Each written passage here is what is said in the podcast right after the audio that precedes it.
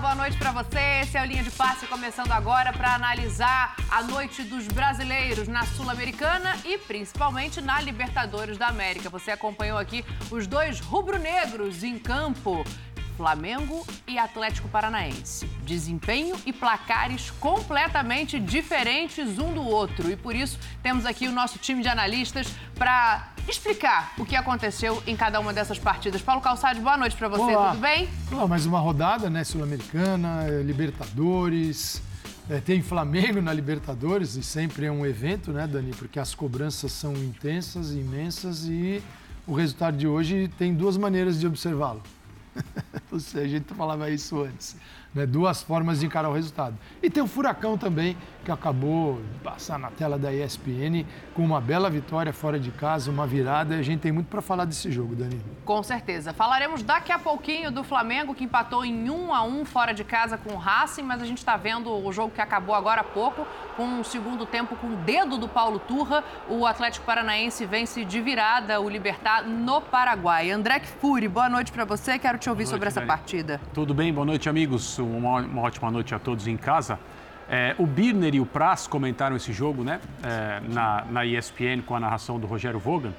E a leitura que eles fizeram ao final do primeiro tempo e ali pelos 10, 11 minutos do segundo tempo, logo depois que o Atlético conseguiu empatar o jogo e esse empate já veio como uma comprovação de que o segundo tempo seria do Atlético, é, a análise que eles fizeram foi precisa, correta, impecável. O Atlético fez tudo que o Libertar queria que o Atlético fizesse durante o primeiro tempo, em termos de, bom, como vocês vão tentar nos ameaçar. O Atlético forçou o jogo é, por dentro, pelo meio.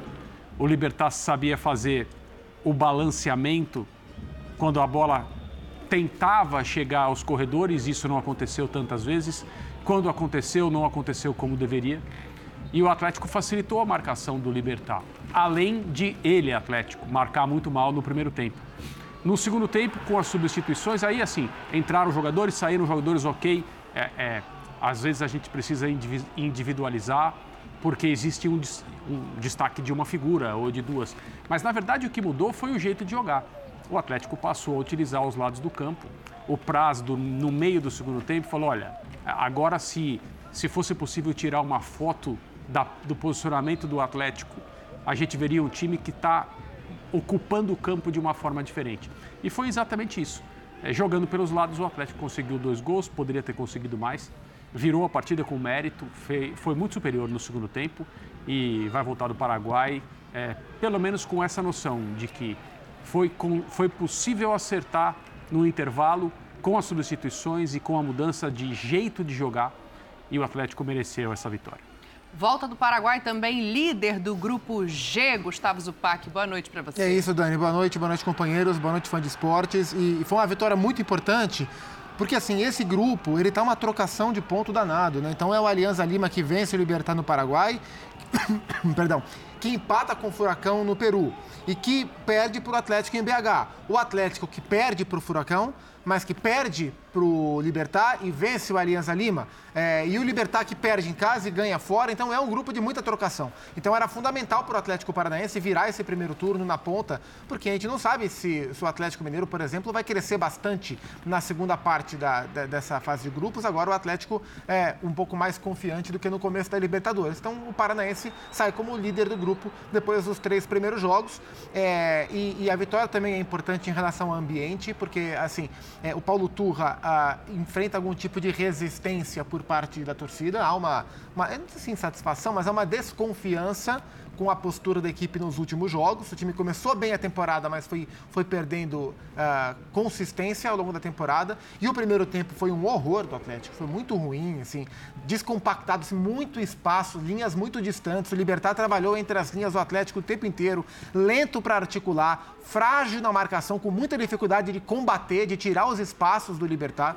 É, o Oscar Cardoso, o Taquara Cardoso, o veteraníssimo Oscar Cardoso, que fez o gol do Libertar, poderia ter feito mais uns dois no primeiro tempo. Então, assim, o Atlético Paranaense correu o risco de, de virar o, o, primeiro tempo com uma desvantagem que ele não seria capaz de reverter. Uhum. É, e aí o Paulo Turra, que havia escalado no primeiro tempo um time que não é muito condizente com aquilo que ele pensa de futebol, é mais condizente com aquilo que a, algumas pessoas pediam, que é um time com o Vitor Bueno, com o Davi Terans, com o Vitor Roque e com o Pablo, e esse time não funcionou de maneira alguma em nenhuma fase do jogo, no segundo tempo ele volta para o padrão dele, volta para a base espinha dorsal do futebol que ele confia mais, com o Rômulo aberto, o Vitor Roque centralizado, o Terans por trás, e o time passou a funcionar. Então foi muito importante para o Atlético em termos competitivos da Libertadores e muito bom para o Paulo Turra ganhar tranquilidade, porque uma derrota hoje ia subir a temperatura do caldeirão. É curioso, né, Pedro, para te dar boa noite também, que o Atlético Paranaense jogou assim contra o Galo no final de semana. E alguns jogadores disseram que se sentiram à vontade, que talvez fosse interessante repetir essa maneira de jogar. A minha impressão é que acabou perdendo a marcação forte, que é característica do time, e não ganhou ofensivamente. Boa noite para você. Tudo bem, Dani? Um beijo para você, os colegas, o fã de esporte. Uma coisa é uma coisa, né? Jogo contra o Galo, Campeonato Brasileiro. Outra coisa é outra coisa. Mas acho que no final eu tô com o Zupa o Vitor, o Praz, o Calce, o André já destrincharam bem o jogo, então nessa leitura do treinador, tô com o Zupa que ainda tem um componente que não vai ser falado, mas então é isso que vocês querem? Vamos ver. Não, assim não funciona. Vamos voltar aqui pro jeito que eu gosto, pro jeito que eu jogo, como eu penso. Porque eu estou de acordo, eu achei o primeiro tempo ruim, ruim em todos os sentidos, porque nem o traço de competitividade que o Atlético carrega ele conseguiu ter. E aí eu acho que passa muito por essa formação desse quarteto. Uhum. Esse quarteto fora de casa, contra um Libertar. Uma Libertadores, você não ter competitividade, e aí vamos entrar no mérito da falha ou não, mas você sair atrás do placar, você não ter competitividade, e aí você não jogava, não competia, não sabia o que estava fazendo no primeiro tempo, volta, deixa o dedo do treinador, se comparava com o Flamengo, acho que teve muito dedo do treinador do Turra para vencer e talvez tenha tido um dedo do outro lado de lá para não vencer. Mas aí falando ainda do Atlético Paranaense, é, é entender, não acho que o Turra seja o dono da verdade, mas o jogo de hoje, talvez de início, não pedisse essa. Tá complicado falar agora, né? Engenheiro de obra pronto, mas ele não pedisse exatamente essa formação com os quatro homens que muita gente queria ver, inclusive jogadores, como você traz. Foi falado. Então, a troca fundamental dá resultado, mas eu acho que fundamental também tem o resultado com esse selo, com essa digital. Porque quando você tem uma questão de inconsistência de trabalho, de cobrança, e aí você vai olhar para os quatro homens de frente, você vai olhar para um treinador que ainda não está no estágio inicial de carreira, vai pesar muito mais a favor dos caras de frente, os caras de, de, título, os caras de criação. Então, em algum momento vai ficar aquela coisa, eles querem jogar, o treinador não coloca. Depende do jogo. Mas pesa a Depende mudança, do né? tipo de jogo. Sim, então por isso que tem essa é. digital que eu acho que é importante. Precisava, acho que mais que a vitória. É, tem a trocação de pontos que o Zupa cita, mas precisava muito dessa digital, porque a digital lhe confere também um peso quando ele determinar que, olha, não vai ser assim, não vai dar para ser assim. E agora tem um resultado para ele referendar, para te dar esse, esse respaldo de que uma coisa é uma coisa, um jogo do Campeonato Brasileiro, ele... um jogo de não criação, um jogo de marcação diferente. Ô, Calma, ele... só para a gente não perder a imagem, pesa essa sombra sentada atrás do banco também, né? Mas assim, o, o Felipão tá lá, ele não tá lá só para assistir o jogo. Claro. Eu também não estou dizendo que o Felipão está... É, o Felipão está, na verdade, manipulando as escalações, nada disso. Eu acho que ele sabe, eles conversam da mesma forma que o Felipão viu o Paulo Turra, Paulo Turra ouve o Felipão, é, então. Como, já era, como já era quando o Filipão era o técnico. Né? Exatamente. Né? Já ouviu o Paulo bastante. Se você não gosta do Paulo Tur, você não está gostando do Felipão também. Isso. Eu acho que é por aí. É, agora, tem um ponto que jogadores poderiam até ter feito assim, alguma gestão para esta escalação. A escalação, você tem Fernandinho, Alex Santana, aí Terans e Pablo, Vitor Terans e Vitor Bueno, Vitor Roque e Pablo, foi uma escalação, foi um time quadradinho. Uhum. Quadradinho. Uhum. Quadradinho, acontece nada. Joga por dentro, quadradinho. Nesse período quadradinho, ele cruzou 10 vezes, acertou uma. No segundo tempo, cruzou nove, acertou três. De uma delas saiu o gol. Né? Depois do. Saiu o gol naquele, no cruzamento.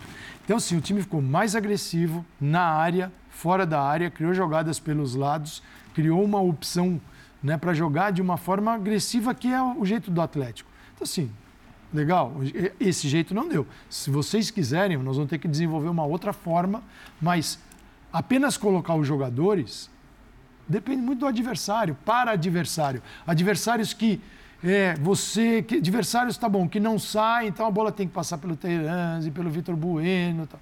Nesse caso do jogo de hoje, se não tivesse tomado o gol no primeiro tempo, quanto tempo duraria o quarteto na segunda etapa? Uhum. Seria trocado? Porque você também tem aquela ideia de que o empate não é ruim.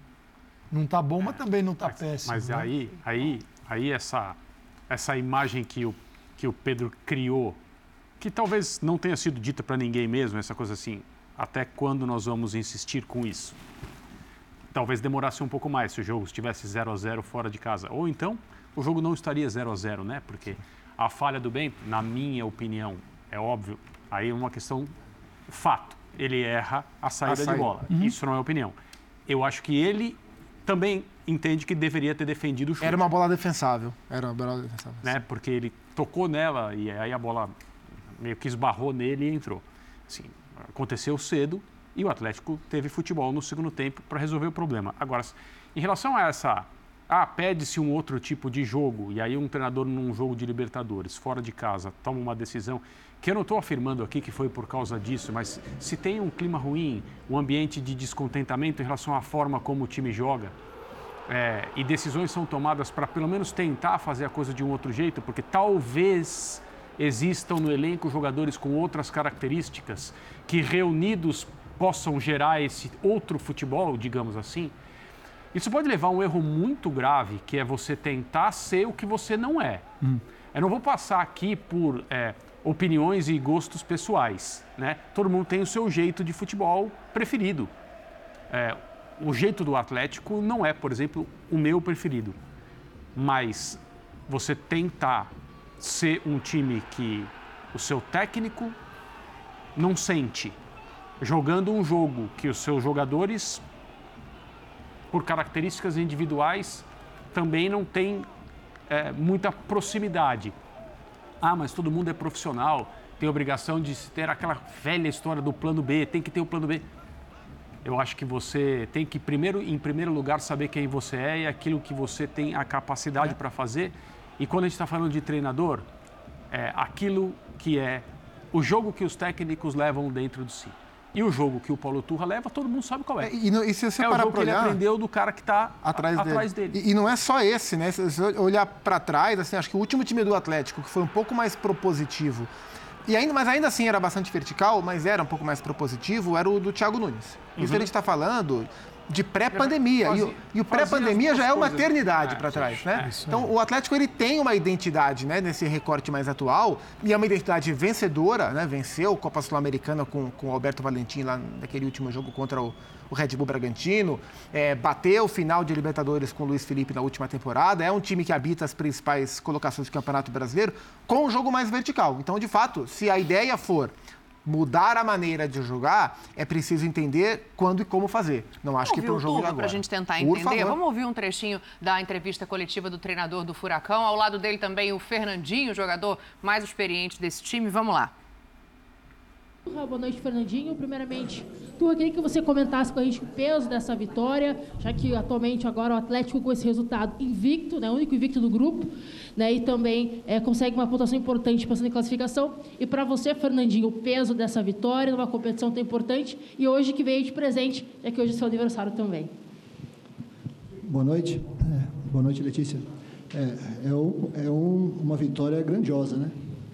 Dentro do que nós planejamos para o jogo. É, é, fomos buscar um resultado contra uma equipe tradicionalíssima dentro do, dessa Copa Libertadores, uma equipe que, que tem é, que está junta há quatro anos, então a base com o seu treinador há quatro anos e que é nos últimos anos é a nossa rival, vem jogando direto com a gente.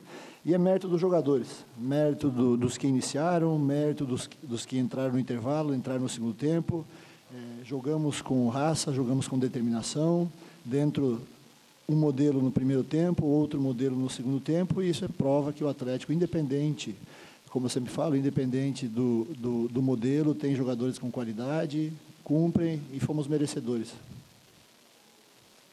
Boa noite. É, acho que foi uma vitória importante. Acho que pelo contexto do, do grupo, a gente assumindo a liderança agora de forma única, né? Só nós na, na liderança, então nos dá uma tranquilidade maior para os próximos jogos. Sabendo agora que nós temos dois jogos em casa e diante da nossa torcida, a gente sabe a força que é jogar lá na Arena da Baixada. Então vamos tentar conseguir essa classificação o mais rápido possível e aí dar mais tranquilidade para continuar esse trabalho. E em relação a uma vitória no dia do meu aniversário, acho que é importante, me deixa muito feliz, muito contente. É, os, os, jogadores me deram essa vitória de presente, a comissão técnica, o clube todo em geral. Então é um motivo de alegria satisfação poder estar passando um aniversário com pessoas especiais e, é, e num dia muito especial para mim e para minha família. Tu é?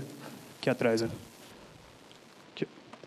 Diogo Souza, do 2 Esportes. Prazer falar contigo aí, parabéns pela vitória. Obrigado, Diogo. Cara, qual que é teu sentimento à frente do comando aí do Atlético? São cinco meses já e parece que há uma pressão a cada jogo, né? Para esse jogo houve aquela pressão pela escalação do quarteto ofensivo ali, acabou não dando certo. Qual que é teu sentimento, cara? Meu sentimento é de gratidão por eu ser o treinador de um grupo de atletas como o Atlético tem hoje é um sentimento de felicidade, é um sentimento de evolução. Eu, como um treinador jovem ainda, é, estou aprendendo muito no dia a dia com esse grupo de jogadores. E tenho certeza que eu também estou contribuindo também para que eles evoluam na, evoluem na sua profissão. Então, dentro disso, é isso que eu ressalto, é isso que eu, que eu valorizo muito. A pressão, especificamente a minha, é desde o dia 16 de dezembro que eu tenho que ganhar, porque eu estou dirigindo um grande clube, um clube com uma história imensa, que é entra para ganhar em todas as competições. Então essa pressão para mim não tem problema nenhum, só me fortalece, só me dá me dá ainda mais gana, ainda mais vontade. Mas eu sou muito grato e sou muito feliz de estar dirigindo um grupo de jogadores, um staff como nós temos, um grupo de apoio como nós temos, como nós temos hoje no Atlético Paranaense. Boa noite, Turra. Boa noite, Fernando. Tá aí, olha, o treinador do Atlético questionado, bastante questionado na última semana, nas últimas semanas, né? Acho que é nem só uma coisa desta semana. Responde com uma vitória, com mudanças que fazem diferença e com primeiro lugar na tabela do grupo. Lembrando que o Furacão tem ainda uh, o clássico contra o Atlético Mineiro, que é fora de casa, mas vai jogar os dois outros jogos em casa e ele fala ali da força da Arena da Baixada também, né, Pedro? Dá para dizer que Agora, para os outros três, resta brigar pela segunda vaga ou é melhor esperar mais um pouquinho? Não é exagero falar, né, Dani? Talvez eu acho que briga o Atlético um pouco mais na frente, porque tentando enxergar o que fica, não somente os três pontos, mas o que fica dessa primeira metade. Um Atlético que foi muito além de 2 a 0 ontem. Um Atlético que começa a animar um pouco mais seu torcedor, e não é por gol do Igor Gomes, não é por vitória, não é por acreditar que pode lançar, mas o Atlético que jogou. O Atlético venceu e sabe por que, que venceu ontem. Não acredito que tenha mais bola o Alianza Lima para avançar. Mas me chama a atenção que o, a gente comentava aqui, né? A entrevista do Turra, um Turra que ainda, ainda fala muito pouco, ainda engatinha assim, vamos dizer, para dar entrevista. Mais querer... na defensiva e na Exato, e do que explicativo, né? O, o, repórter mal se identifica, parabeniza pela vitória, nem espera perguntar, obrigado, e parece que ele está ali, sabe, só para cumprir um, um, determinado papel, a vitória é muito importante, meu grupo é muito importante, então assim, é um Turra que Aí eu é pergunto, por isso que eu falo da sombra do Filipão. É que eu acho que não é só a sombra do Filipão, eu acho que ele tem qualidade. Porque há quanto tempo a gente fala aqui que o trabalho do Filipão passa pelo trabalho do Turra? Sim, desde a China. Qualidade ele tem. Mas acho que é um comportamento. A Libertadores assusta, um jogo fora de casa assusta. Ele conseguir essa virada ainda com essa digital, a pressão que ele está sofrendo, Sim. o Zupac estava relatando, tudo isso ainda gera um é. certo, uma certa novidade para ele. Então foi um comportamento que, que me chamou a atenção ali. A impressão que dá é que ele não está falando do time dele. Sim. Não está à vontade é, ainda, não tá, ainda não está dono da situação, é a vitória assim, dele, que é dele também. Mas eventualmente, eu acho que a gente vai ver se o trabalho continuar e assim, a gente está no Brasil, né? Então, e a, além disso, no Atlético Mineiro, no Atlético Paranaense, perdão, as coisas são mais instáveis em relação a isso aí, é, porque depende da vontade de uma pessoa só. A gente sabe como funciona, mas tomara que o trabalho continue. Sendo assim, eu acho que a gente vai ver o dia em que ele vai ficar mais confortável, mais senhor de si, da, da, cadeira em que ele está, e vai soar como o técnico do time, o cara que é. toma as decisões. Em relação à pressão que ele sofre é, e, e, futuras decisões sobre, eu fico curioso para ver qual o peso que o, a figura do Luiz Felipe Scolari tem, tem nessa. Assim. Uhum. Se a Se a, de bancá-lo no momento se difícil. A, essa gestão que, que, as pessoas que tomam as decisões do clube, e a gente sabe que isso é muito centralizado no Mário Celso Petralha, que não vive um, um período tranquilo em relação à saúde, tem suas questões de saúde que, que carecem de muito cuidado, mas se por um acaso a decisão é por trocar o técnico, como é que fica o Filipão nessa história, né? Porque o Filipão é o coordenador técnico do técnico que era auxiliar técnico dele. Não, e, né? e o Filipão então, se, ele é mais coordenador. Se sai é todo mundo, um, ou se. Né? Um órgão único ali, né? É. Quando tem a imagem que até a Dani chama atenção, parece que é uma extensão ali. É. Sim. Eu acho que sim, o Filipão não. O Filipão, no cargo que ocupa hoje, trocar o Paulo Turra, ele não vai fazer isso. Sim, exato. Ele vai junto. É, eu não sei nem um se é pacote é, ali, calça. É, eu não sei nem se é legal, assim, eu, eu sei que é irresistível. Você ter o Luiz Felipe Scolari, ele está no banco, pode ficar no banco, ele vai para o banco. Mas eu não acho que talvez deveria. o melhor fosse. É, mas lembrando que ele... isso acontece só na Libertadores, isso. né? Porque na, a CBF Paulo... não permite. Então, na Libertadores, dirigentes podem ocupar é muita gente, mas assim era melhor ele estar tá sozinho, Paulo Turra, estar tá sozinho, Sim. porque eu acho que essa presença que é gigantesca, mas pode ficar em cima o Felipão e as observações que ele faria ao lado do Paulo Turma podem ser feitas lá de cima também, não é? Sim, mas, eu concordo Mas é uma situação só de Libertadores.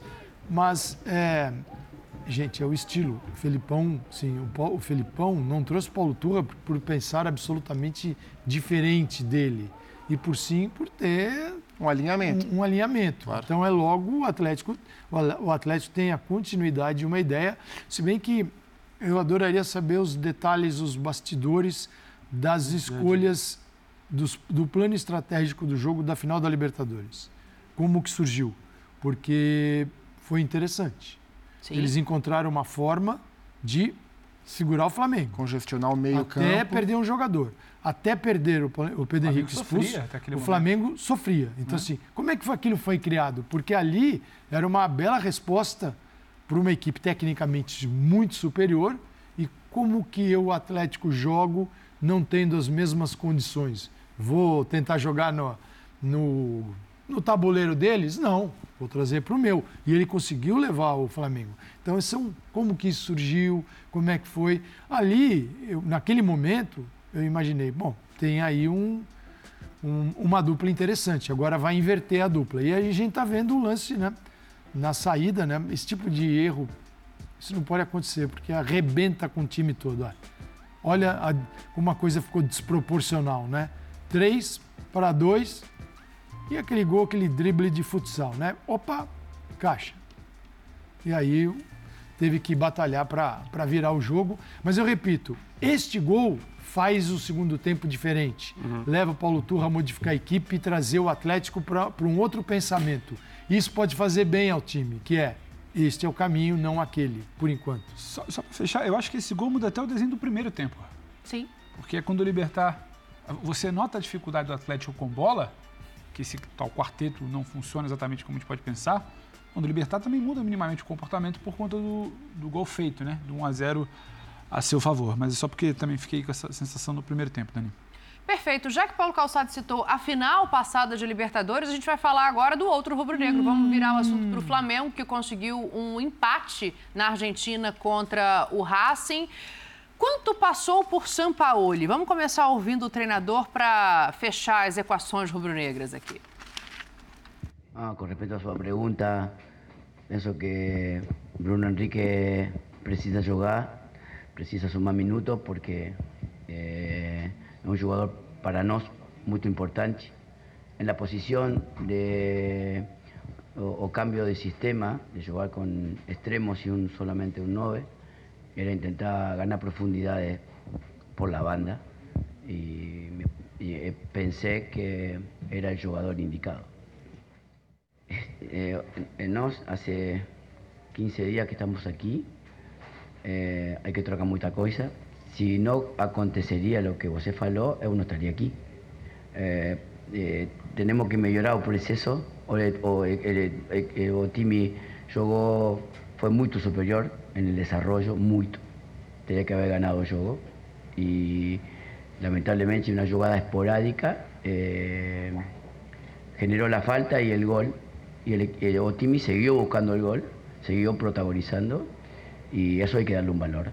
Eh, no, normalmente eh, vamos a ir trabajando para minimizar el aspecto de contundencia defensiva y mejorar el volumen de ataque.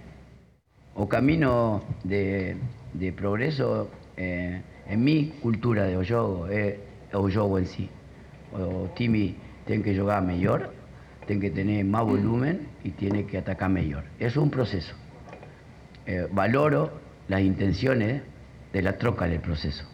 O time todos los juegos fue protagonista, fue superior al rival en el desarrollo. Tiene que mejorar la contundencia, que es, tiene que mejorar en el área propia y en el área rival.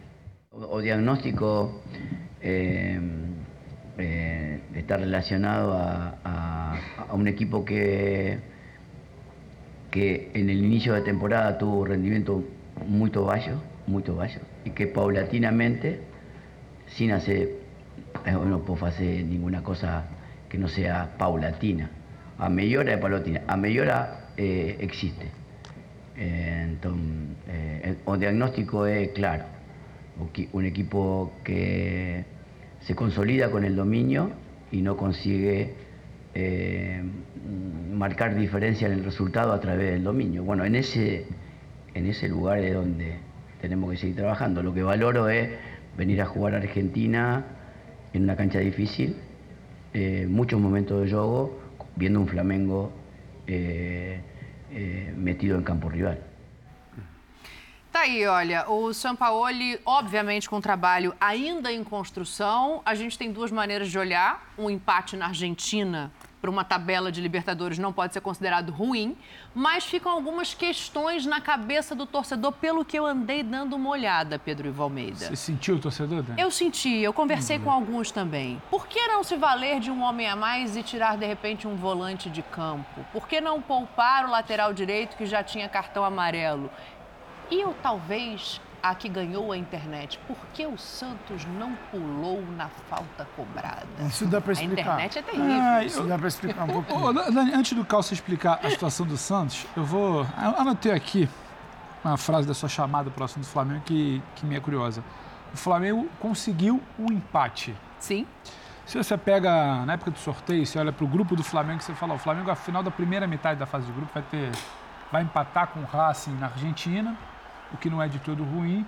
E aí você pode virar e pensar que vai complementar bem, vai estar navegando em marés tranquilas.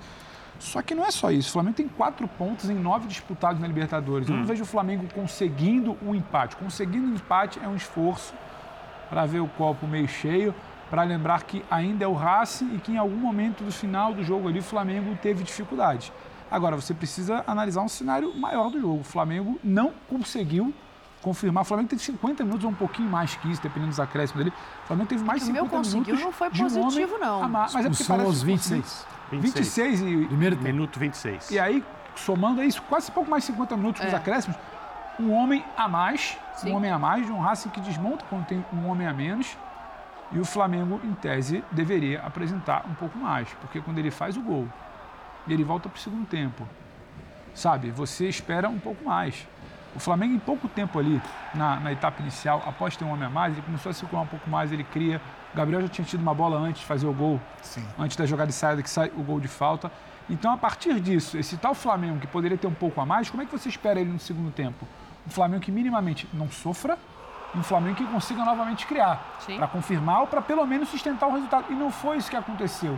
E acho que tem um gosto amargo aí quando você fala que conseguiu, não chega a ser elogioso. Acho que eu suprimi uma palavra importante, então. Talvez conseguiu segurar o empate É, fosse quem mais conseguiu, fiel. pelo que foi o jogo, quem Conseguiu. o empate foi o Racing. Exato. É, conseguiu só um empate Pelo do que foi o Flamengo jogo. e quem conseguiu o empate pelas circunstâncias é exatamente o Mas não foi Racing. ruim, o resultado não é ruim. Não é, não é ruim para o Flamengo, acho que a gente conversava isso na redação. Agora, Zupa. O no que- jogo, quem conseguiu o O empate que foi o Racing. foi melhor, sinceramente, o que foi melhor para o Flamengo na rodada não foi o resultado dele. Foi o resultado entre Nubanense e Alcas. Com certeza. Que aí nos permite virar e falar, A olha, ficaria muito... quatro pontos em três jogos com, se- com- com o que se apresenta pela frente não é motivo para desesperar. Aí agora a gente volta para outra pauta. O que foi o jogo do Flamengo em si, o que o Flamengo não conseguiu construir, o que o Flamengo, que o torcedor em algum momento sonhou em ver novamente aquele quarteto de 2019 em campo, não fez e deixou de fazer em termos de marcação, o que o Flamengo não apresenta ainda na temporada de, de solidez para uma fase de grupo de Libertadores. Eu lembro que o Flamengo, há alguns anos, ele sempre tem uma quebra de trabalho ali em abril, maio ou junho. Sempre tem uma demissão, né? Sempre tem uma troca, uma ruptura.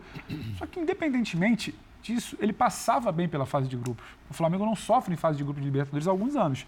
E não dá para dizer que quatro pontos em três jogos é algo tranquilo. Então, isso tudo a gente tem que pontuar no debate. Mas acho que o, o ponto fora da curva é o Alcas, né? Mas é um ponto fora da curva. É, dos três jogos. A primeira, fase, o... a, a, a primeira metade tá ela não é do, tão positiva. Do, do treinador não tá, não tá, né? Agora, assim, o, o, que me chama atenção no jogo, o que me chamou atenção no jogo de hoje é, tem muito a ver com a postura da equipe, porque a gente. Ah, esse foi o quinto jogo do São Paulo à frente do Flamengo, né?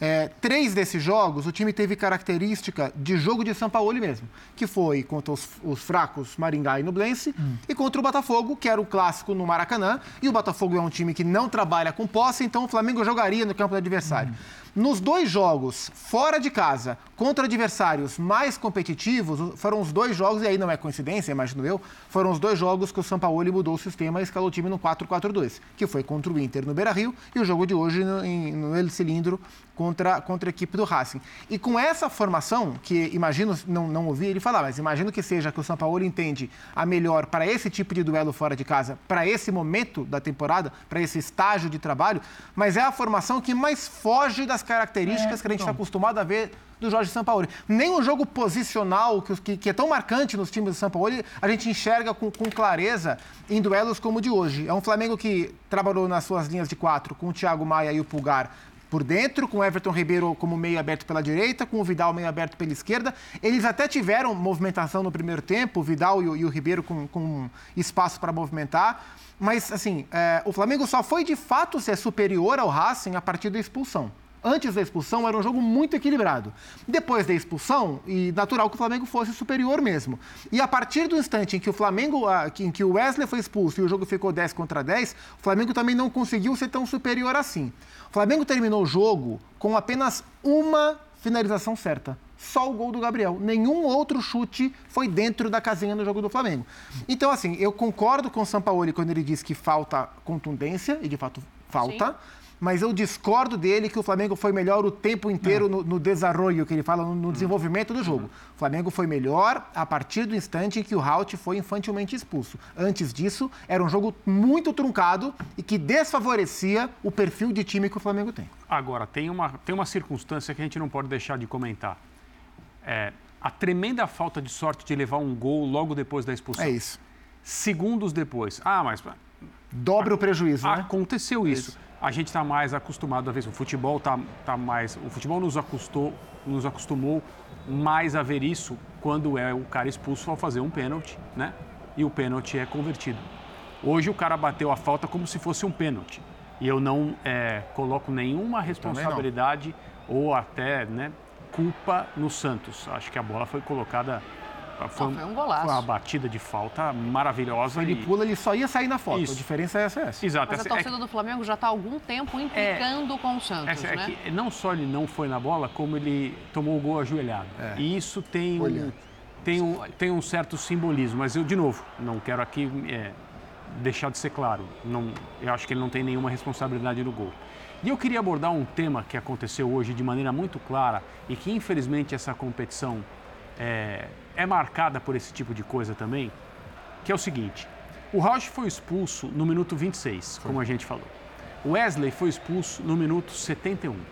O que aconteceu entre o minuto 26 e o minuto 71? O Racing ficou o tempo inteiro no ouvido, nas costas, no pescoço, nas pernas, caçando o árbitro em campo para conseguir igualar o jogo em número de homens. E o fato de ter conseguido é o tipo de coisa que premia esse tipo de comportamento. E a Libertadores, durante muito tempo, foi marcada mais do que hoje pelas tais, pelas tais arbitragens caseiras. Não importa quem é. Né? E aí existe até um certo estigma que quando a coisa acontece no estádio argentino contra um adversário brasileiro, é a Comebol de novo agindo como é, sempre agiu. Acho que não é tão frequente como já foi. Mas hoje, o comportamento do Racing, depois da expulsão do Rocha aos 26 minutos, não foi de jogar futebol. Foi de pressionar a arbitragem o tempo todo, para ver se conseguia igualar em 10 contra 10. Aí, iguala, Wesley é expulso, falta, gol, e o Racing quase ganha porque teve uma bola na trave, poderia ter perdido também, o Flamengo também chutou uma bola no travessão. Assim, os caras que fazem isso, eles falam, é, é assim mesmo. É desse jeito que a gente tem que se comportar. Então, é, é bem chato, é bem Mas desagradável. Eu concordo com praticamente tudo, só para passar para o calça, só que tem uma coisa. A postura é, é, lamentável. Mas o Flamengo não teve dificuldade ou não deixou de jogar ah, não. só por conta disso. Não, não, claro. O Flamengo com bola, esquecendo a pressão da arbitragem quando o jogo para, o Flamengo com bola.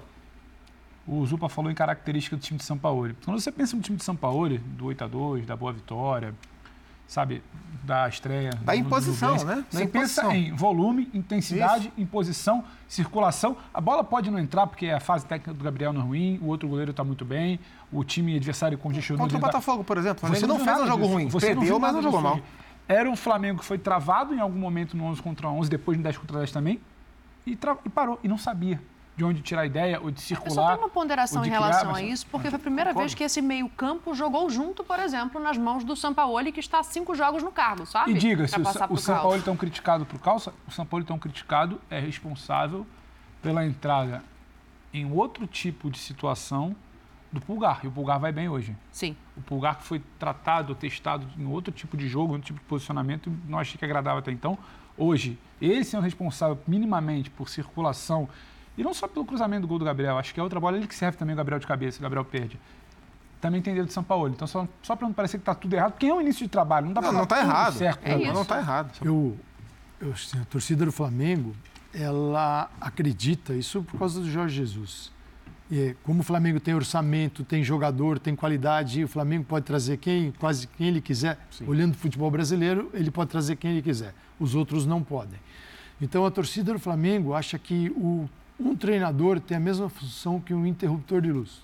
Você vai lá e liga, contrata o cara certo que esse time vai jogar bola no dia seguinte. Uhum. É, Colocou a Rascaeta e Bruno Henrique de novo, não interessa e, se está voltando de lesão. E a gente está lidando, na verdade, com, com a exceção, que foi o trabalho do, do Jorge Jesus. Não é a regra. A regra é todo time dá trabalho, mesmo os bons.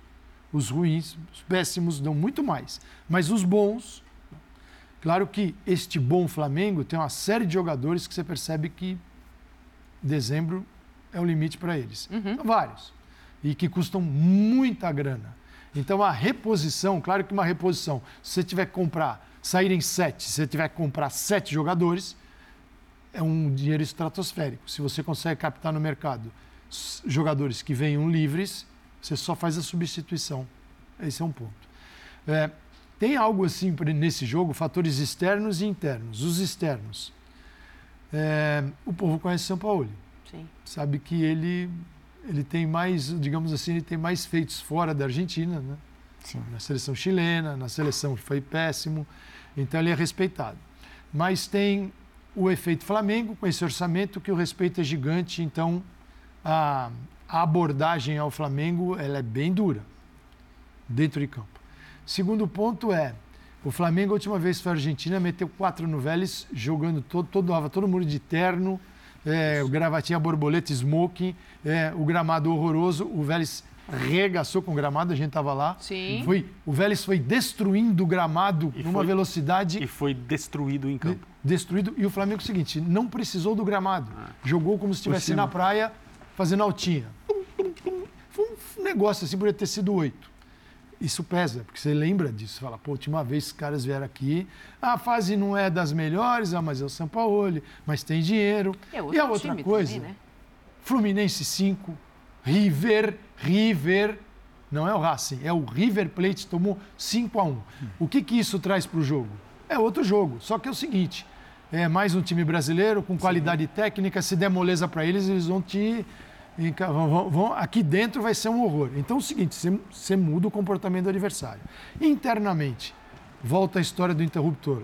Vai dar trabalho, não é de uma hora para outra, ele precisa trabalhar num mês de nove jogos. Então é esqueça essa velocidade rubro-negro que você acha que é apertar um botão, porque não, você reclame para o seu cartola por que, que tem nove jogos no mês. Se ele tiver uma resposta e o dia que ele conseguir diminuir isso porque ele tem que disputar um estadual que não serve para nada no início do ano, não serve para ele Flamengo. Sim. Tá? Não serve. Para os outros servem para alguns, não para todos.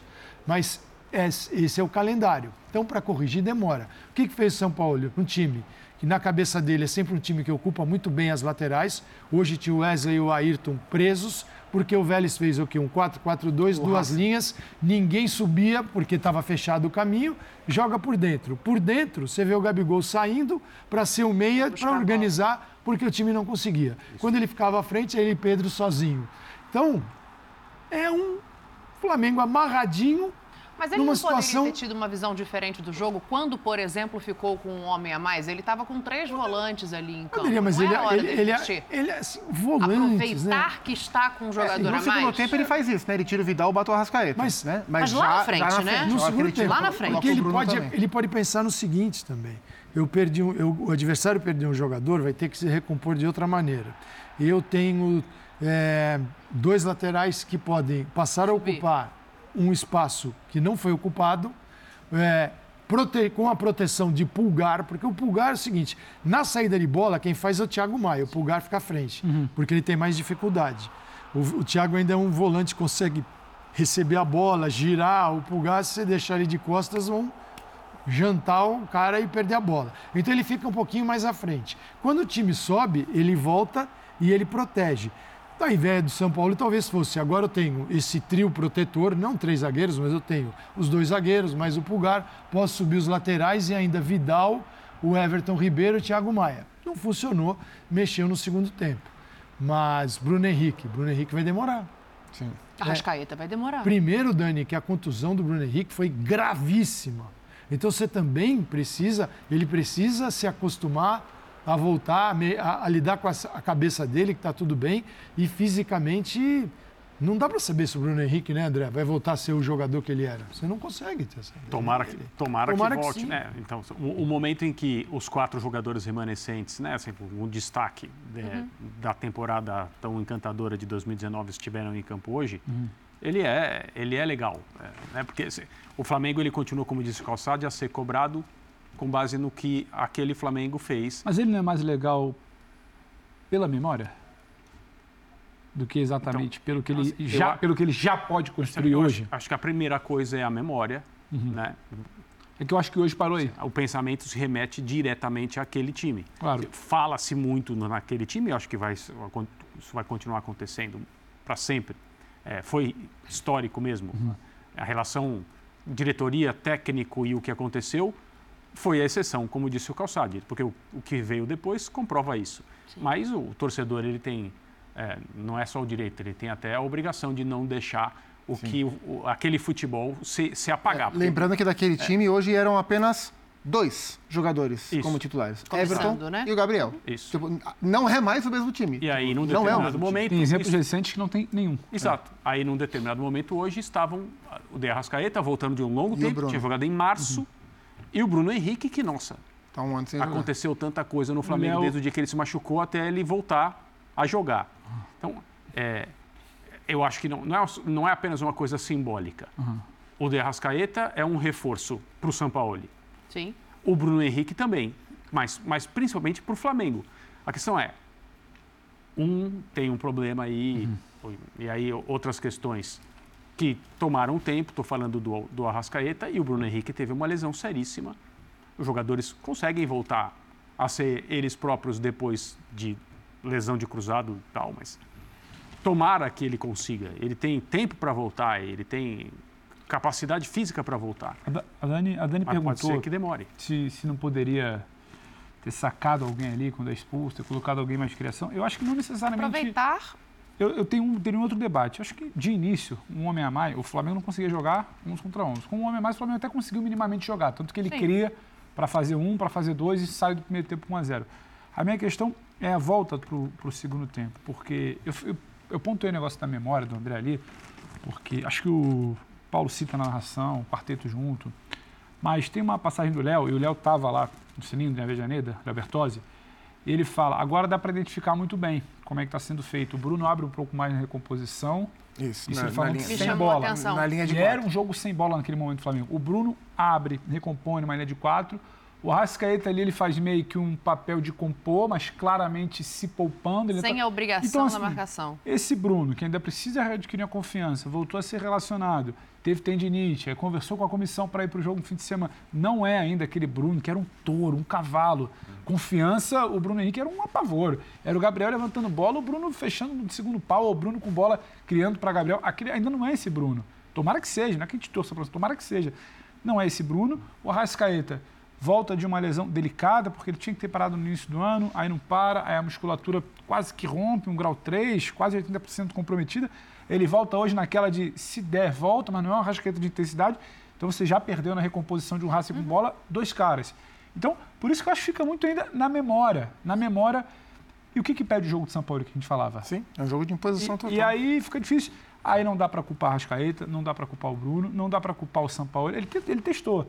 Ele ainda não conhece, por mais que ele queira muito Flamengo, ele verbaliza que é um Ele tem muito pouco tempo para entender. A Dani está aqui, hum. todo mundo acompanha, o Calça sempre no jogo, para entender algo tão complexo que é esse e, Flamengo. E ele vai é mexer mais. Complexo. Ele vai esse... mexer muito mais, porque ele vai mexer toda hora, porque como ele trabalha. André, se foi o Calça, que se cobre de quem planejou mal, para a gente estar tá falando Exato. de início de trabalho ah, e fase de aí... Libertadores. Cinco jogos. De Vitor, isso tudo de Vitor, lá. Vitor Pereira para São Paulo, não é que tem uma sequência. Não, é assim. A você, transição não é. Você interrompe uma ideia, Sim. você vem com uma nova que, se você me diz, olha, esse cara vai ter um mês de pré-temporada, beleza, vamos, temos grandes expectativas do Flamengo. Agora, quanto tempo? Isso pode ser medido, isso pode ser aferido por quantas horas de treinamento você imagina que o São Paulo tem ao longo de uma semana? E eu digo horas livres com intensidade escolhida pelo treinador, uhum. não determinada pelos jogos que ele disputou, vai disputar. Assim, que dia ele tem para falar assim? Hoje ele pode fazer o que ele quiser, que o jogador se recupera a deste treino. física do não, time do Flamengo não, hoje, nenhum. Nenhum. Então, Dani, é o seguinte, não é interruptor, você não vai lá e acende e nem apaga. Ele, e é um Flamengo diferente, como falou o, Zupa e o, e o Pedro. Dois jogadores da época de São Paulo dentro de campo hoje, tá? Gabigol e Everton. Um deles questionadíssimo, o Everton, hum. e o Gabigol, que não é a melhor fase dele no Flamengo.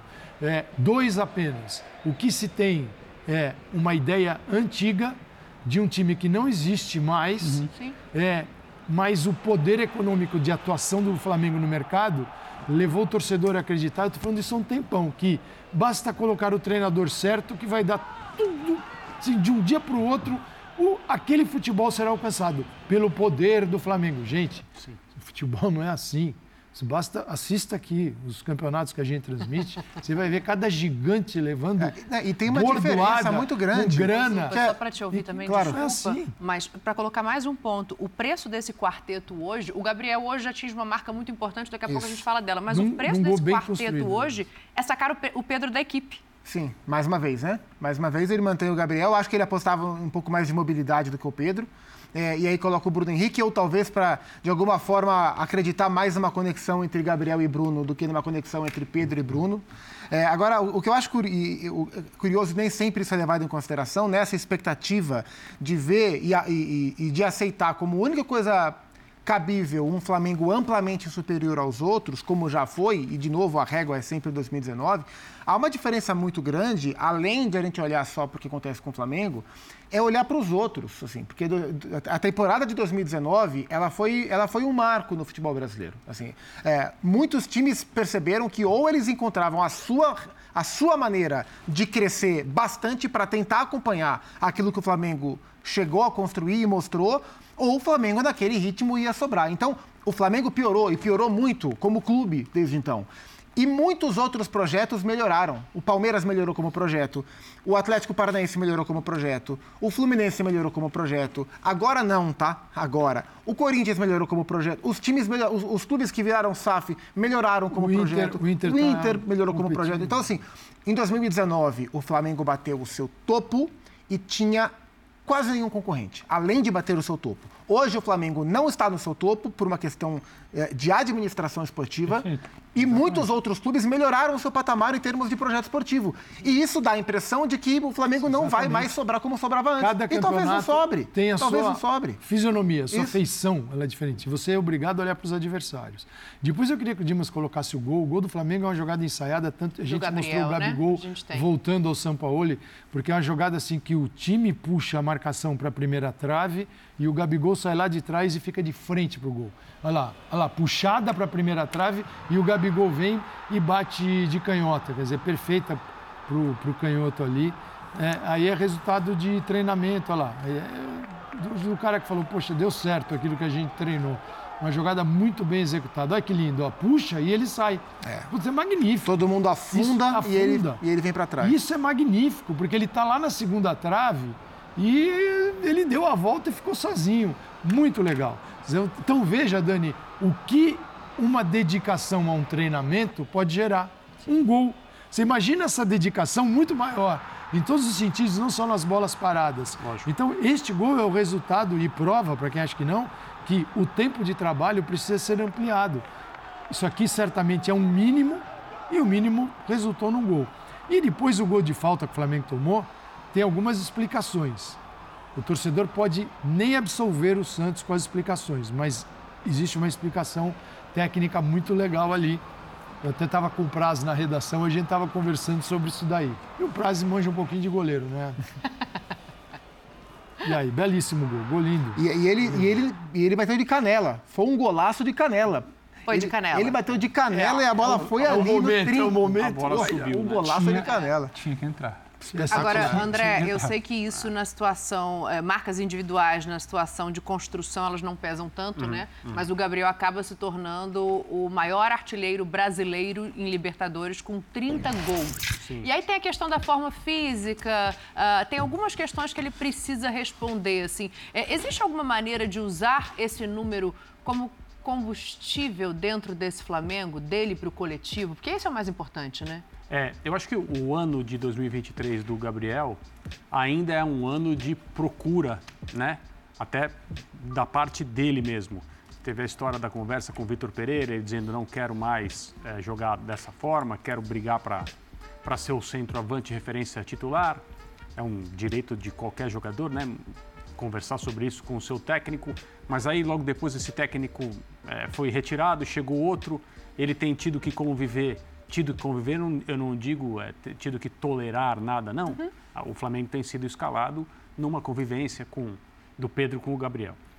Ele é um finalizador de altíssimo nível. As pessoas vão sempre lembrar, ah, mas ele estava não tem não sei quantos quantos jogos sem fazer um gol com bola rolando. É, acontece. Desde fevereiro. né? É, isso, isso acontece. é, é, ele também perde gols. Ele está acostumado a jogar num time que tradicionalmente cria muito. É, sendo bom como ele é, é natural que o número de gols dele leve a recordes. Ele tem história na Libertadores com a camisa do Flamengo, algo que não pode ser apagado. Gols que valeram troféu, troféus, né? Porque também fez é, na decisão contra o, contra o Atlético Paranaense. E ele é um cara que carrega a idolatria da torcida do Flamengo hoje de uma forma muito característica, por ele ser desse jeito e, e o Flamengo ser capaz de, de se movimentar em torno de um jogador. Agora, ele realmente não está fazendo as melhores atuações do seu, da sua carreira no Flamengo e acho que um gol como esse, mesmo sendo de canela, eh, pode ajudá-lo a, a, a continuar se reencontrando, porque isso não aconteceu ainda. Também, evidentemente, passa pelo fato do time do Flamengo, como equipe de futebol, também não ter se encontrado em 2023 até hoje. Você perguntou se o quão importante seria isso para o time, né? Sim, como trazer essa força dele Eu na acho- competição para o coletivo? Eu acho que no primeiro momento é importante para ele. A, a coisa incomoda. Verdade. A coisa incomoda. O Gabriel está sempre respondendo, ele tem sempre uma provocação. A ausência de gols mexe com ele. Quando ele faz um post meio brincadeira, meio desabafo da história do, do Arrascaeta, ninguém me acha. Ninguém me encontra. Isso- Hoje isso- ele deu uma isso resposta atravessada também. Então, quando ele chega e perde aquele gol, momentos, poucos momentos antes, E novamente ali o Gabriel, já, se você faz um monitoramento de rede social, já era novamente o grande problema do Flamengo. Te Então, assim, devolvo, Pedro, só pra gente ler a Deixa eu sobre a- resposta sobre a, a forma, forma. física dele, né? Só Hum. recebo elogio em casa, que tô muito gostoso. O pessoal dá uma viajada, Ah. sinceramente não vejo. Mas quando chega alguma coisa, acho que passa um pouquinho do ponto. Acho que é inveja também. E recentemente ele e o Vidal colocaram uma foto, os dois só de calção, Não, né? não vou, não vou debater a inveja, tá mas certo. acho que passa do ponto sim, porque o pessoal fica querendo ver problema de não tem. Gabriel é um cara hoje com uma musculatura mais envolvida do que antes. E ba- basta assistir um jogo do Flamengo, a movimentação dele em campo. O G- não, o que ele GC, tenta. o GC abre assim, é gostoso? Interrogação. E aí É. vem a frase. O GC tá Eu ousado, cara. Então, Por eu causa- vi, tá? Eu vi, eu vi. Tô fazendo com, com o seu olhinho de Olha lá. plástico. Em sua homenagem, Zupac. Olha lá. Não sei, mano. isso aí é- Não fui é- eu, eu não é tenho isso absolutamente nada com Mas isso. a sua entonação ali foi, foi- levou, levou esse GC a partir da fala do Gabriel. A Isso culpa é do Gabriel. Isso é coisa do Dimas, Fala. Mas, é- aí, isso, voltando, não. quem olha minimamente para um jogo do Flamengo pode pegar um jogo que o Gabriel não tenha ido bem. O Gabriel não deixa de fazer gol porque ele tá lento, porque não chegou na bola. Ele deixa de fazer gol por uma questão técnica. Ele movimenta, ele tenta, muitas vezes, como foi o caso do primeiro tempo do jogo contra o Botafogo, ele era o único criador do Flamengo, circula, cai de um lado, cai para o outro. Às vezes a gente até se pergunta se aquilo ali é muito mais uma ansiedade do Gabriel, uma orientação do treinador. Então não é questão física. Voltando para o gol, eu acho que isso o Gabriel, ele, nas poucas vezes que ele fala, ele diz que ele se alimenta do desafio, da provocação e de quem o questiona. Tava machucando, tava incomodando, se foi de canela, se não foi, se venceu, se o desempenho foi bom, se ele perdeu o gol antes, ele precisava voltar com esse gol para ele, porque muito se debateu e muito se, se conversou que Gabriel não desaprendeu a finalizar, mas tem algo a ver com a confiança. Então, esse gol, ele pode restabelecer uma parcela da confiança. E aí não é muito jogo coletivo. O Gabriel até tenta, o Gabriel se doa para o jogo coletivo, que é limitado do Flamengo até aqui. A questão é muito mais o, o gesto técnico, ou a finalização, ou a confiança, que ela, em alguma, de alguma forma, hoje, ela volta minimamente. É porque assim, uma coisa assim, o Gabriel poderia estar numa fase ruim em relação aos seus gols marcados e jogando mal. Não, não era o caso. Não era, o Gabriel não vinha jogando mal. Talvez não, não tivesse na, na sua melhor forma técnica ou não jogando bem todos os jogos. Mas em linhas gerais, o Gabriel vinha com um rendimento aceitável dentro da média do time, mas não vinha aproveitando as chances. E aí, a, a gente. a- e, primeiro, isso mina a confiança do cara que tem gol no nome. O cara chama Gabigol e ele não tá fazendo gol, é óbvio que isso vai minar a confiança do cara. Então, em, em primeira análise, já pega na, na confiança e ele já estava irritado em campo e era perceptível que ele estava irritado em campo, imagino que com isso.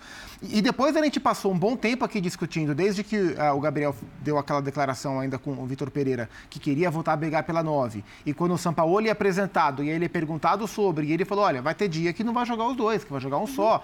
E aí, dentro desse debate, ficou assim: se tivesse que escolher um só, era meio claro que o Pedro seria escolhido para jogar.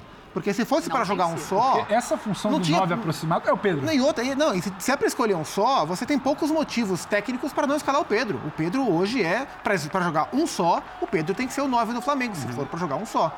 Então, assim, é, o São Paulo vem escalando os dois, com o time em diferentes perfis, né? Seja o time da imposição contra os times que, que a gente sabe, né? E repito, até aqui é assim: o Flamengo teve a cara do Sampaoli apenas nos apenas nos jogos em que a gente já imaginava que teria. E o Flamengo não conseguiu ser da maneira que o São Paulo gosta contra equipes que, que a gente não, não esperava. O Flamengo não conseguiu se impor de maneira surpreendente contra ninguém, só se impôs contra quem a gente já sabia que, que, que conseguiria se impor.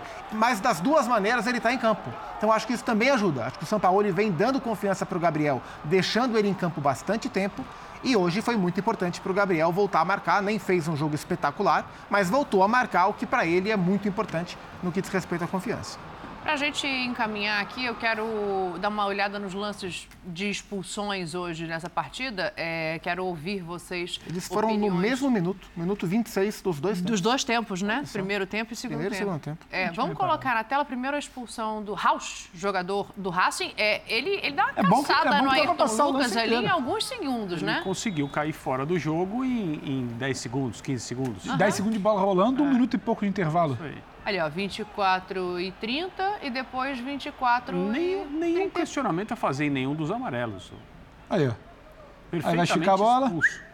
Ó, Ele não disputa a bola. nenhuma vez. A bola ele, ele tá de costas pra bola. Ele está de costas para a bola. Ele, ele, sim, isso é levado em conta. Se você não, es- este não é um choque de quem está disputando a bola. Ele, a bola, a bola está atrás dele, está viajando.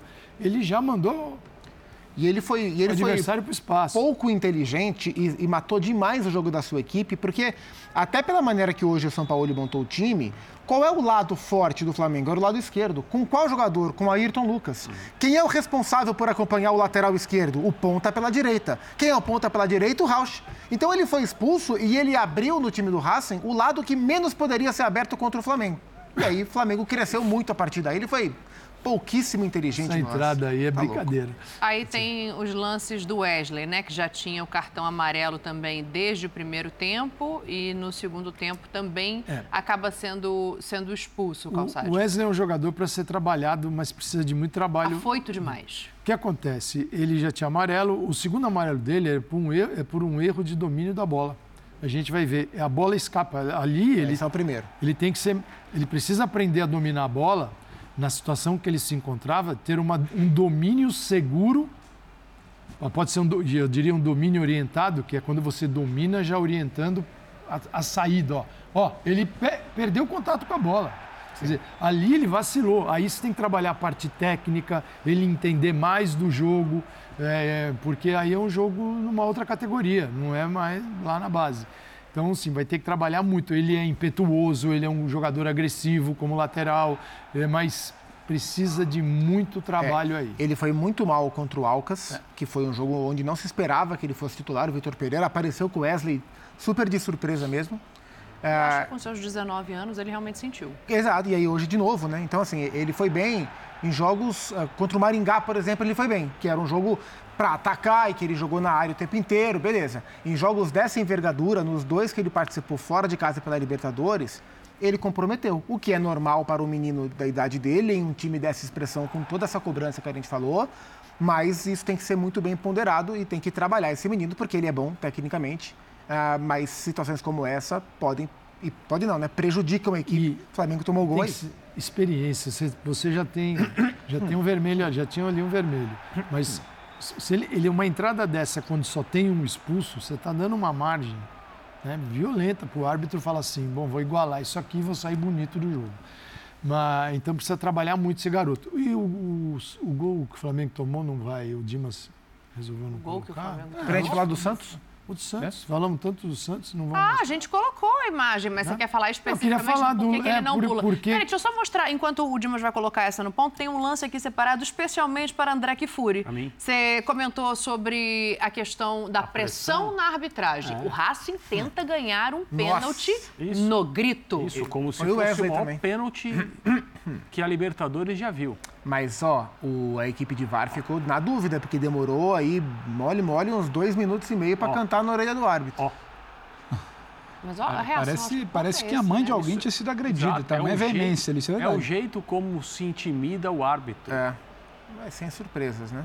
Eu não, assim, esse lance para mim, claro que toca no braço, para mim não é Ah, pênalti. Você está subindo para cabecear uma bola, tem a pressão do adversário no seu corpo e daí você tem a gest... o seu braço, o controle total. Eu só vejo uma situação de jogo, não vejo um absurdo aí, não marcaria isso não. Numa outra situação, num outro tipo de subida, poderíamos até debater isso. Mas por estar junto, colado com o adversário, subindo e pressionado, eu não vejo lá, eu não vejo como pênalti não. Eu também não. O que eu estranhei foi ele não ter ido ao VAR. É porque acho que a equipe é ficou em dúvida, ficou em dúvida, ficou em dúvida, mas a própria equipe de VAR entendeu que não. Mas eles não estavam certos É, disso eu, eu acho de que é uma- primeira. eu acho que é uma né? coisa do tipo, não há convicção daqui, É. então não segue o campo. É, eles ficaram Se fala a muito. equipe Pra de VAR a ficou na dúvida do lance, porque demorou bastante para bater o veredito O, pro so- árbitro. o soco que se dá no ar ali. O Cigali dá um empurrão no árbitro, né? É, exatamente. É, tá aí. É, mas a, a conclusão que chegamos é que a arbitragem acertou nos lances capitais da partida de Acertou, hoje, foi uma né? boa arbitragem. Acertou. É isso. Uma E aí o arbitragem. lance que o Calçade pediu, Dimas, nós temos o, O gol, a- o gol. o gol, né? O gol. A cobrança de falta que o Santos sequer Tem dois, vou bola. te adiantar, são dois jogadores para a batida, um destro e um canhoto. Olha lá. frontal. O que acontece? O Santos, o destro, você imagina que você é o Santos está no gol. O destro vai bater a bola saindo pelo lado esquerdo da barreira. Sim. O canhoto vai bater pelo lado direito, que a gente chama de batida por fora. É, ele não sabe quem vai bater. Assim, é- é- o que trabalha contra ele é que ele tem uma barreira está no interior da área, está um pouquinho distante, mas a partir do momento que ele, se ele tem a visão total da bola, eh, ele está vendo desde a partida. Se ele está olhando a bola quando passa pela barreira, já era. Mas quem monta a barreira não Agora, é ele? Não, mas não é isso. É o, até conversar com o Praz, é o seguinte: o destro conseguiu fixar o Santos. O Santos não, ele não tinha um lado para escolher, porque a batida pode vir de um jeito ou de outro. Então ele não, não é. Só tem um jogador aí, a batida, só tem o canhoto, ele está mais para esse lado da bola. Como tinha o destro, ele teve que ter um outro posicionamento. Todos os goleiros vão tomar o gol assim? Não. Alguns vão pegar, tá? Esse é, é isso que torcedor do Flamengo quer ouvir? Alguns vão pegar. Mas esses que também vão pegar, também podem tomar. Eu digo, não é um lance que todo o goleiro Y pega todas essas bolas e só o Santos toma esse gol. Não é isso. É, foi um só que golaço, existe né? um detalhe técnico olha lá. O jogador se aproxima da bola como se fosse bater e ali o Santos, o tempo de reação dele não existiu. Ele foi, não deu tempo de reagir. Então, assim, foi uma batida muito bem feita. Para mim é um mérito gigantesco nessa cobrança de falta. Tenho certeza É, que quem se bateu? fosse o Arrascaeta que tivesse feito esse gol, o mesmo rubro-negro que acha que o Santos deveria ter pego ia falar: nossa, Então, elite, exatamente. golaço, hein? Mas Essa aí é- era indefensável. É o- nada contra, porque o torcedor está no papel dele. Mas é só ver um time em campo. Exato. Então, Foi muito bem batido. Se a bola entrou onde o geralmente Santos é falhou. Sim, né? claro que sim. Não, mas tem, tem. É o que o Costa fala. Tem uma confusão ali. Nossa, você viu que genial? Dois jogadores do nosso time para confundir. A gente fala, pô, Qualidade a gente não reclama que, ah, mas falta tanto, não- ninguém mais faz gol de falta no futebol. Aí quando faz, quer colocar a culpa no goleiro. Exatamente. É verdade. Olha, é, Grupo A fica com o Racing com sete pontos somados, o Flamengo tem quatro pontos somados, volta da Argentina com esse empate. Tem dois jogos em casa nos três que faltam da fase de grupos dessa Libertadores. É muito bom vencer, né? É muito bom vencer para classificar e chegar às oitavas de É, final. É, diga que eu quero fazer um intervalo, É mas porque, diga. é porque sempre que você lê a tabela do grupo, não dá para o que é o Flamengo hoje passar nessa de não, mas está tá, tá no pacote, quatro pontos em nove quando sai o sorteio, não era definitivamente o que o Flamengo queria. Chegar na metade, segunda metade da classificação, não, porque vai vencer, o- pode vencer, não pode talvez não vencer, a circunstância. Então, assim, não era essa tabela que ninguém, que ninguém projetava. E acho que tem que ser falado. Não é o Sampaoli, não é o jogador que desfalcou, não é o jogador que falhou hoje. É como se coloca um time numa situação que não vence o que tem que vencer e que não faz o, o básico ali de uma competição que o Flamengo vem se acostumando a frequentar e frequentar bem nos últimos anos. Dá pra o ganhar resultado, o jogo isolado. Coloca o escudo do Racing do lado esquerdo, o escudo do Flamengo do lado direito, Libertadores fala que foi a um, é uma coisa. Essa tabela para a primeira metade de fase de grupo de Libertadores não é o que o Flamengo tinha que ter. É, mas dá para ganhar. Dá, Dá. Alcas e Racing em casa. Sim. Sim. Tem que ganhar. Dá para ganhar. Fluminense fora. E Nublense fora. Então, para mim, é o time mais fraco do grupo, né? É, então, são três. É, dá é, ganhar. É no Blense primeiro, Racing e fecha Alcas e Então, fecha Alcas casa. em casa. Mas é Racing Próximo- e Alcas em casa. Sim, é, mas é importante frisar. O próximo é fora. Então, é, mas o empate, o empate que ele, ele teve contra o Racing, a derrota para o Alcas, ele recebe os dois em casa. Ele Sim, pode fazer sim. seis pontos e ganhar do time mais fraco fora de casa. E aí terminar com mais nove pontos. E vamos ver o que acontece com o Racing. Pode ser decidido até no critério de desempate. Poderia ser mais tranquilo, mas não é dramático Não. o futuro rubro-negro. Vamos fazer um intervalo que na volta a gente vai falar aqui de Sul-Americana. Tem o empate do Botafogo, acabou a invencibilidade no Newton Santos depois do novo gramado. E o Fortaleza fez seis gols. Se você não viu, fica aqui com a gente que a gente vai tratar desse assunto depois do intervalo. É rapidinho.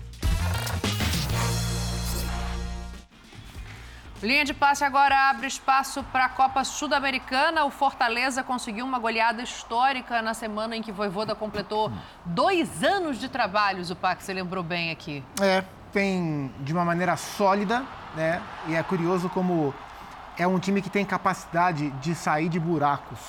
Ano passado foi isso muito claramente, né? Da, da primeira metade para a segunda metade do Campeonato Brasileiro com Libertadores. E esse ano, de, um- num recorte mais breve, mas também é um time que começou mal Copa do Nordeste, começou mal Libertadores, começou perdendo clássicos no Campeonato Estadual e aí reverte, reverte em tudo. Ganha o Campeonato Estadual e vem bem no Brasileiro, bem na Libertadores Sul-Americana, bem na Copa do Brasil. E não é só bem vencendo, né? E o, e o resultado de hoje, é claro que também tem a ver com a fragilidade dos venezuelanos de Mérida, Mérida. Mas tem a ver com o próprio Fortaleza, porque a gente está falando de um time aqui que em três jogos na Sul-Americana cravou 12 gols, média de 4 gols por jogo. Um time que até agora, em três jogos do Campeonato Brasileiro, cravou oito gols, média de mais de dois gols por jogo.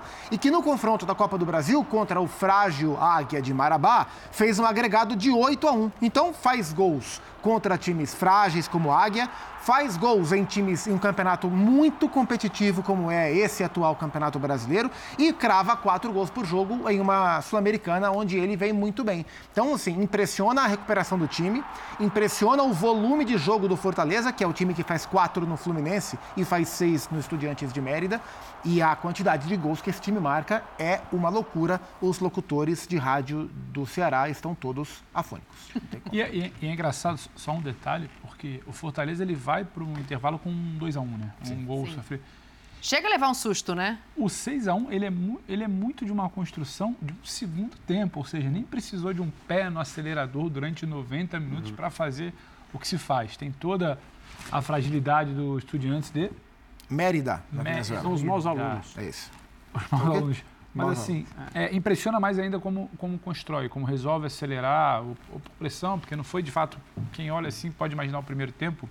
É, então é curioso, até quando dosa, até quando escolhe o momento de acelerar, constrói um placar assim, o Pacto tinha citado todos os outros com muitos gols nas últimas semanas. A gente já falou da importância da longevidade dos trabalhos aqui Uhum. essa semana, né? Eu não vou comprar simplesmente a goleada, É. mas acho que passa muito por essa coisa da recuperação que o Zupac traz, da capacidade de você, ah, com o mesmo elenco e com os mesmos jogadores, reconstruir maneiras de jogar. É. Dois anos do Voivoda não são à toa. É, a permanência dele, quando ele poderia ter é, dado um passo, talvez depois ele se arrependesse, não desse certo para um time é, com mais camisa, mais história do que o Fortaleza. A permanência dele já era um indício, embora muita gente tivesse o acusado naquele momento de falta de ambição. Ah, o trem passou, não volta mais, essa coisa toda. Mas a permanência dele para continuar desenvolvendo o Fortaleza é, já era um sinal interessante de que ele acreditava muito naquilo que ele podia fazer no que seria esse segundo ano, né?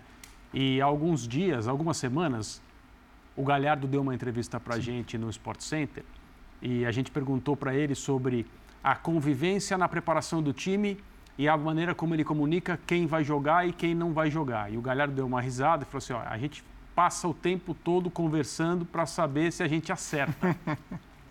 e a gente não acerta. Não acerta. Os jogadores estão sempre imaginando qual vai ser a escalação para uma determinada partida, por mais que o conheçam e já entendam como ele pensa estrategicamente. E vamos conversar, né? É, vamos conversar, não, vamos combinar. O elenco do Fortaleza não é um elenco tão profundo em quantidade e, evidentemente, qualidade, é, se a gente comparar com os melhores elencos brasileiros.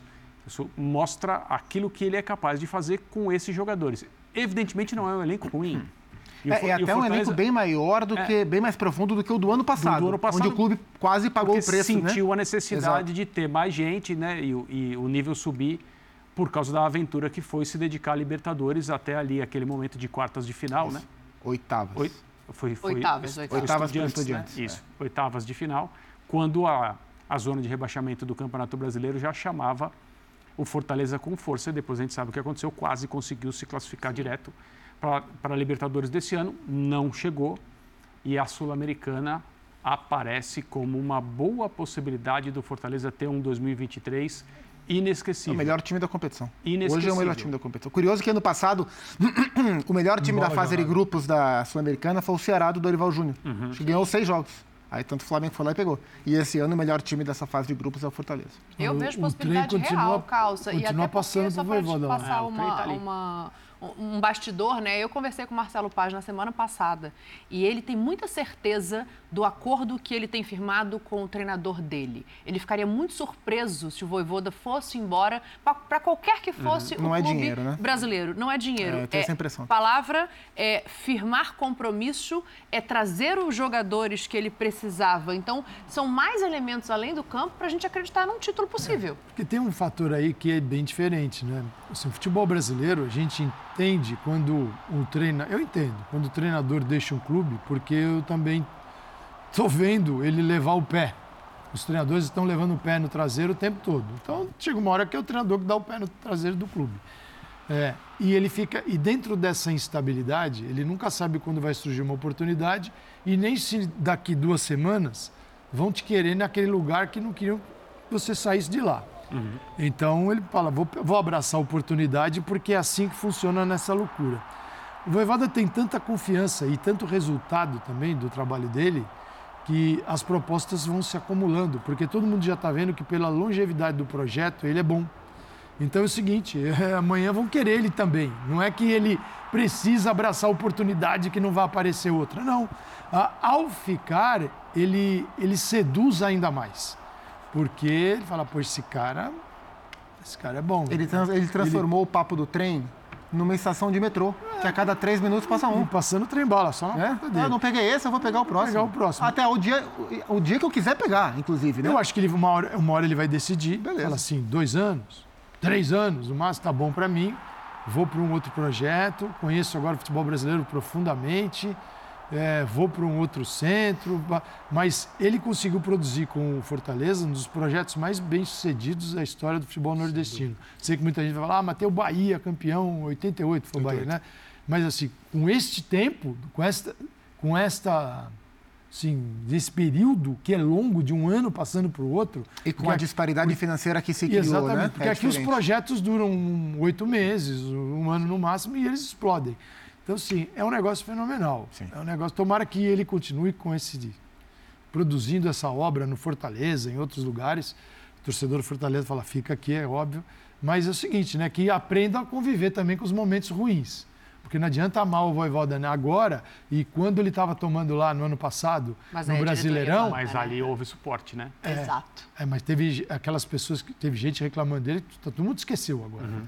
Né? É. Todo mundo esqueceu, ficou quietinho. Mas é, é raro, mas acontece muito. Já ah, aconteceu ah, com o Luiz Castro no é, Botafogo. É raro, também. mas acontece com a É raro, mas né? acontece muito. É. Olha, é, o Botafogo perdeu hoje a invencibilidade no gramado novo do estádio Newton Santos, mas mesmo assim saiu aplaudido pela torcida depois do empate com a LDU. Vamos ouvir o Luiz Castro. O jogo fica marcado muito por isso, para além de não, não termos. Uh temos, o, temos ali seis remates enquadrados, mas não há aquela oportunidade flagrante para, para, fazer, para fazer gol ao longo do jogo. Um, eles com uma linha de 5, em 5-4-1, tudo muito, muito amarrado, tudo muito preso. E, e, como eu lhe disse, não nos deixaram fluir o jogo e isso foi fatal para, para aquilo que eram as nossas pretensões, que era ganhar o jogo. Primeiro, não vou, não vou comentar as palavras do meu colega. Ele chegou aqui, deu a opinião dele, seria deselegante da minha parte estar a comentar sem ele ter depois direito à resposta. Não, não, não o vou fazer. Vou falar, sobre, vou falar sobre aquilo que é um torneio de curta duração, que é um torneio com seis jogos e num torneio de seis jogos, o fundamental é estar tudo em aberto. Se não conseguirmos fechar antes, pela positiva, estar aberto até o último jogo. E portanto, eu acho que vai ser, vai ser apertado. O primeiro lugar vai ser apertado. Vamos atrás dele até ao limite daquilo que são as nossas capacidades. É isso que queremos. O nosso objetivo é ficar em primeiro e vamos lutar para que isso aconteça até ao final do, da prova.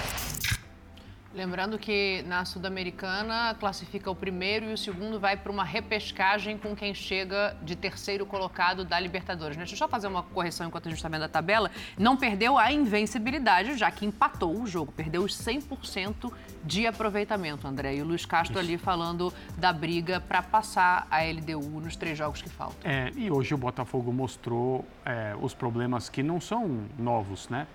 É, que acontecem e ficam mais aparentes quando o time tem que propor, quando hum, tem que construir exato. o seu próprio caminho dentro de um jogo de futebol. O jogo contra o Flamengo no fim de semana, por exemplo, o resultado é maravilhoso, isso não se discute, simbólico até. O torcedor do Botafogo, evidentemente, está adorando isso, né? Ter ganhado do Flamengo, isso tem vários significados.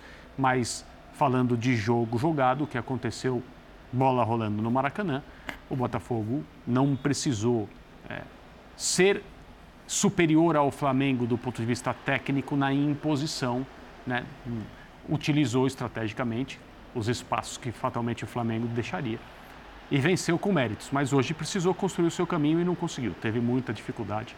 não foi, não foi o time que muita gente imaginava que seria em casa por essa questão. É, é o time que tem menos posse de bola no Campeonato Brasileiro e a melhor campanha. E hoje era outro jogo mesmo.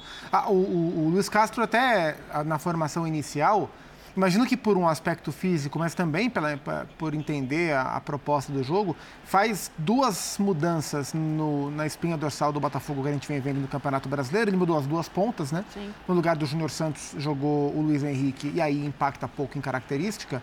É, mas no lugar do Vitor Sá, aliás, ao contrário, né? No lugar do Vitor Sá jogou o Luiz Henrique, no lugar do, do Júnior Santos jogou o Gustavo Sauer, que tem outra característica. O Sauer é mais um meia atacante jogando aberto pelo lado do que propriamente um ponta, como é o Júnior Santos.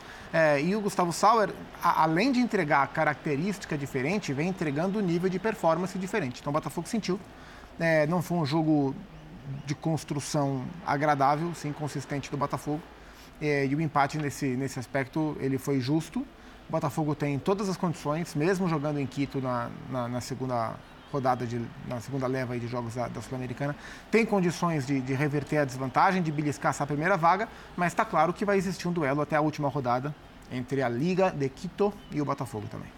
Uma coisa me preocupa em relação à declaração do Luiz Castro, que é, é, buscar essa primeira. Ele tem que buscar, obviamente, a primeira vaga, mas pensando nas outras competições. É, não acho com respeito ao Botafogo, mas não acho que vai ter força para ficar onde está um campeonato inteiro. Não. Só que tem que pensar na Sul-Americana a curto prazo, então, Pedro, já que é para classificar em primeiro. Assim, o elenco dá conta disso? O Luiz Castro conhece esse grupo o suficiente para manter o nível no brasileiro e brigar por essa primeira posição? Tem uma, tem uma pegadinha aí, né? Porque eu acho que o jogo de hoje começa também a relembrar para os torcedores o que, que vão ser muitos dos jogos do Campeonato Brasileiro que você, todo mundo está observando, todo mundo está observando se baixar o bloco, entregar a bola, o Botafogo vai ter dificuldade, como outros times que querem jogar um pouco mais assim, tem uma qualidade limitada ali de construção, vão passar. E quando ele fala disso de administrar, de negociar com as competições, é. Eu acho que a Sul-Americana deveria ter sim um carinho especial, independentemente de ter que reverter fora de casa, de tudo isso. E aí você poupa, estando na primeira prateleira do Campeonato Brasileiro, é. tem, uma, tem uma pegadinha e talvez ele precise começar a comunicar que se algum momento vai, vai focar o seu trabalho numa Sul-Americana ou numa viagem desgastante que ele pode vir a ter, porque o torcedor também, a gente não pode cobrar que ele seja tão racional quanto a gente tem que parar aqui e tentar entender. Ele quer mais e mais, ele não quer saber se o time ainda não está pronto para criar em todos os jogos do Campeonato Brasileiro. Ele quer saber que ele tem nove pontos, ele quer saber se vai ter 12 na próxima rodada e 15 no meio de semana que vem. E talvez o Luiz Castro vire e fale. A gente precisa entender qual é a prioridade, qual é a competição. E eu acho que a Sul-Americana se apresenta mais ao Botafogo do que o Campeonato Brasileiro. Eu acho que ele tem condição de brigar por uma posição, independentemente do confronto que possa pegar assim de segundo uma Libertadores. Pode vir um time que queira jogar um pouco mais, que facilite o cenário para o que é o jogo do Botafogo. Então tem uma pegadinha de como o Castro vai conduzir isso, porque full time, ele 100% para brasileiro para sul-americana, ele não vai ter. E hoje ele já começou a ver algumas trocas, jogador que vinha bem no estilo de jogo do Campeonato Brasileiro, hoje não funciona nessa de propor, não veio bem, talvez tenha que avaliar um cansaço. Então, tem uma pegadinha de como vai conduzir. E não esquecer, tem uma liderança lá, mas tem um torneio aqui na Sul-Americana que se apresenta um pouco mais a cara e com um caminho, uma, um trajeto um pouco mais curto. Sim, mais viável, mais palpável, Calçado. Vou te ouvir para a gente explicar. Olha, eu tenho minhas dúvidas. É, porque é o seguinte, o, se você, o Brasileirão está com uma pontuação magnífica. Uhum. É, o torcedor do Botafogo pode estar tá achando que o Botafogo pode lutar para ganhar o título. Não é a realidade do Botafogo. O Botafogo tem, a gente já falou aqui, né? Duas formas de ele, assim, ele não consegue transitar nas mais variadas formas que o jogo pede. Então, se o jogo pede um, se o adversário está compacto, amarradinho, você bola, Botafogo, você, a bola é sua, pode fazer aí, se vira. Dificuldade do Botafogo. O adversário ataca o Botafogo, o Botafogo reage, bom jogo para ele. Então, ele ainda não é um time que, independentemente disso, claro, nem todos são assim, mas independentemente do adversário, uma equipe é aquela que, boa equipe, é aquela que consegue lidar com o que o jogo pede. Porque eu só, se eu só tenho um time que é bom só de um jeito, os adversários logo percebem isso e não vão te oferecer aquilo que você gosta, vão te dar aquilo que você não quer. Então eu vejo o Botafogo nessa linha. E a Sul-Americana está só no início, está bem longe. E o Brasileirão tem nove pontos. Investiria muito no brasileiro. Para algumas equipes, assim, eu, eu quando vejo que a coisa está. Assim, que, que isso, uma, uma, duas competições ou três, pode interferir muito no Brasileirão, eu, eu me preocupo mais com o brasileiro. Porque uma, uma parte de baixo do brasileiro, não você não se recupera nunca mais. É. Mesmo que isso não é largar a Sul-Americana, mas eu olharia com mais carinho o Campeonato Brasileiro nesse momento. Perfeito. Vamos fazer mais um intervalo aqui no Linha de Passe. Fica por aí que a gente está voltando. Pedro Ivo Almeida, Gustavo Zupac, Paulo Calçade e André Fúrio. Obrigado pela companhia. Obrigado, senhora. A você também, uma boa noite. Amanhã estaremos todos por aqui para te fazer ah, companhia. Ah, a qualquer momento na programação. Tô com saudade. Todos já. Amanhã estamos juntos. Cada um no horário. Estaremos juntos. Podia, mas... Viu, viu?